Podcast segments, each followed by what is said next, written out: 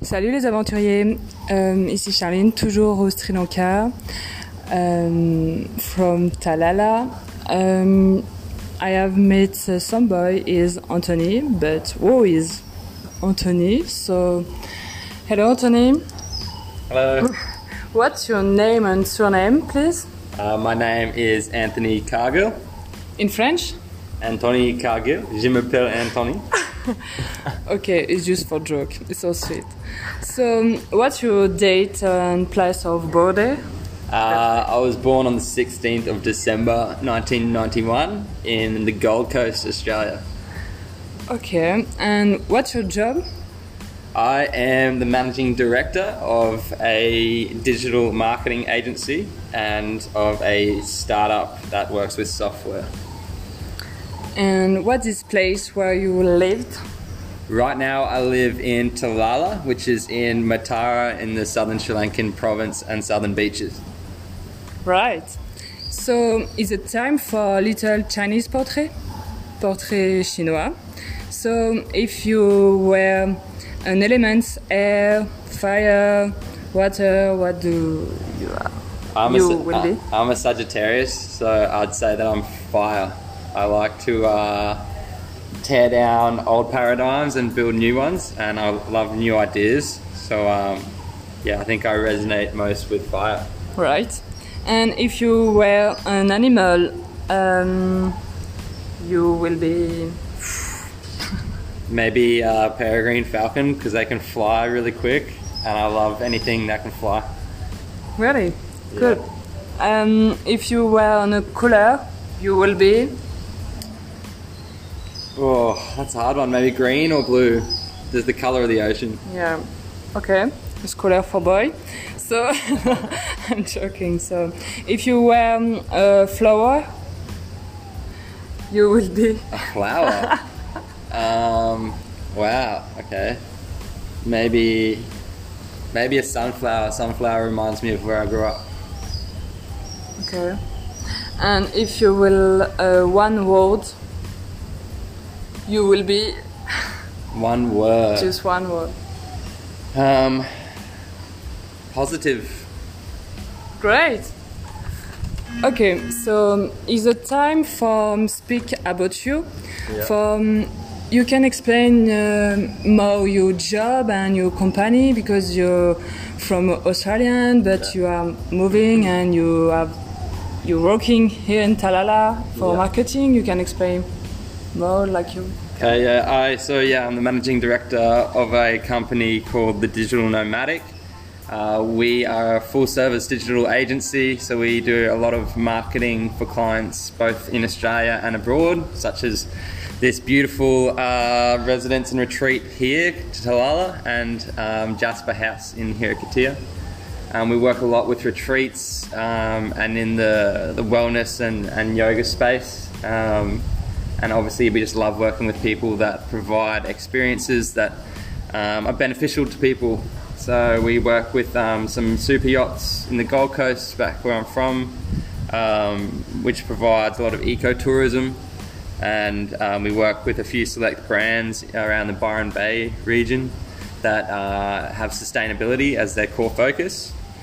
Um, and here at Talalla, we pretty much do yeah the full suite of marketing. So anything from SEO and on-page um, digital changes to their social media um, to partnerships and PR and um, yeah, that pretty much covers it. Um, you can explain more what is Talalla. So Talalla is a retreat um, that offers has 82 rooms. Um, we have a strong focus on sustainability and again ecotourism. Um, a lot of people come here to relax, to hit the reset button, um, or again to surf, yoga, wellness. Um, really, just focusing on on health and lifestyle. Um, and yeah, it's a beautiful, beautiful grounds in a, a very spiritual place. We're actually right. The property backs onto a Buddhist relic, um, so it's quite, it's quite a special, special place, and it's always full of very special people. So I'm very privileged to uh, get to work here. So thank you. Um, now is the time for same question of uh, every people. So my question is the same of all portrait in podcasts. So um, what do you think about uh, plastic in environment for planets? Yeah. And maybe you have advice for something for I don't know. I think that there's far better alternatives to um, you know the current ways that we produce, especially polyurethane in particular, which takes a long time to break down. Um, it also, you know, a lot of this ends up in the ocean. You know, through Asia, it's really staggering the amount of plastics that are currently in the ocean, and you know, you, you find just the the sort of macro problems like uh, turtles mistaking plastic bags for jellyfish, all the way down to the micro problems like ocean acidification, which is being propelled by this plastic degradation in the ocean. And um, yeah, it's a real it's a real problem. And you know there are far better alternatives out there. Um, hemp being one, you know, um, these biodegradable plastic type um, materials that aren't necessarily going to be sticking around for a thousand years, doing nothing, just clogging up the land and the sea.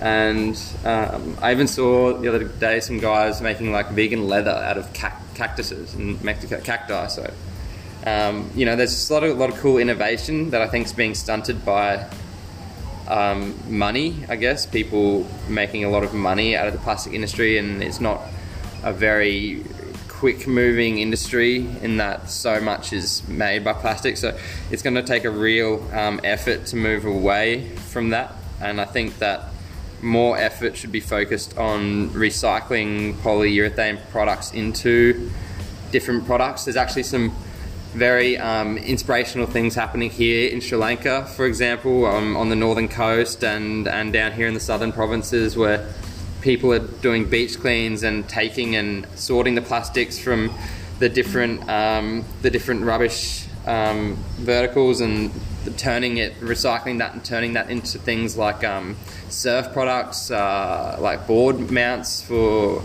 for your boards, um, and also people who are pushing a big green initiative where they're recycling large amounts of this polyurethane to create star pickets for work sites, and um, yeah, a lot of innovation is happening. I think that um, every, it's just going to take a combined effort of a lot of people, not just a select few.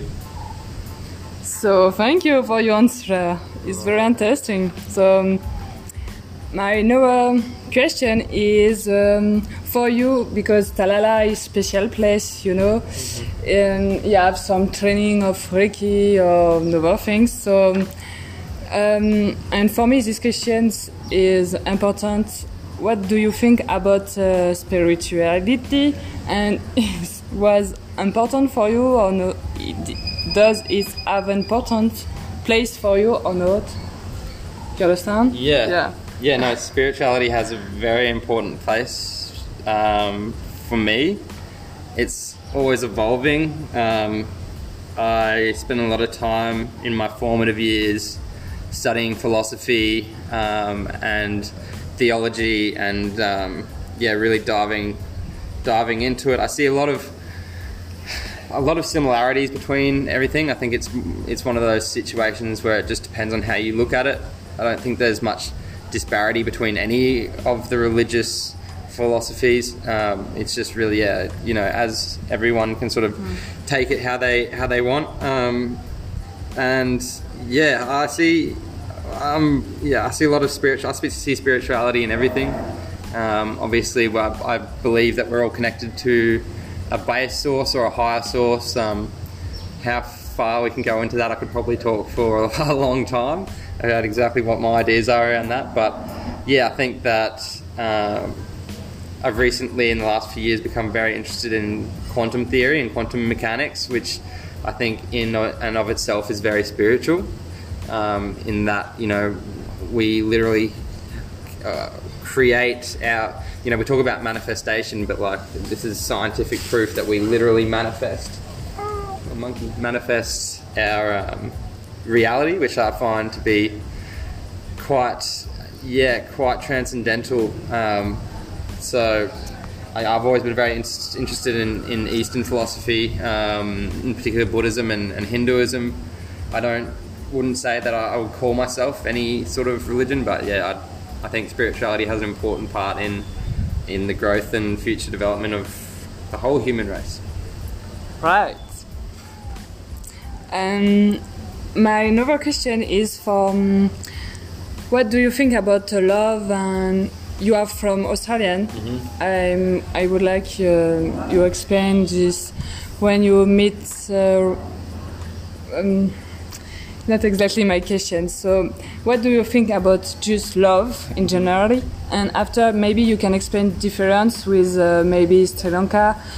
Uh, some people you can choose um, partner for relationships. Ships.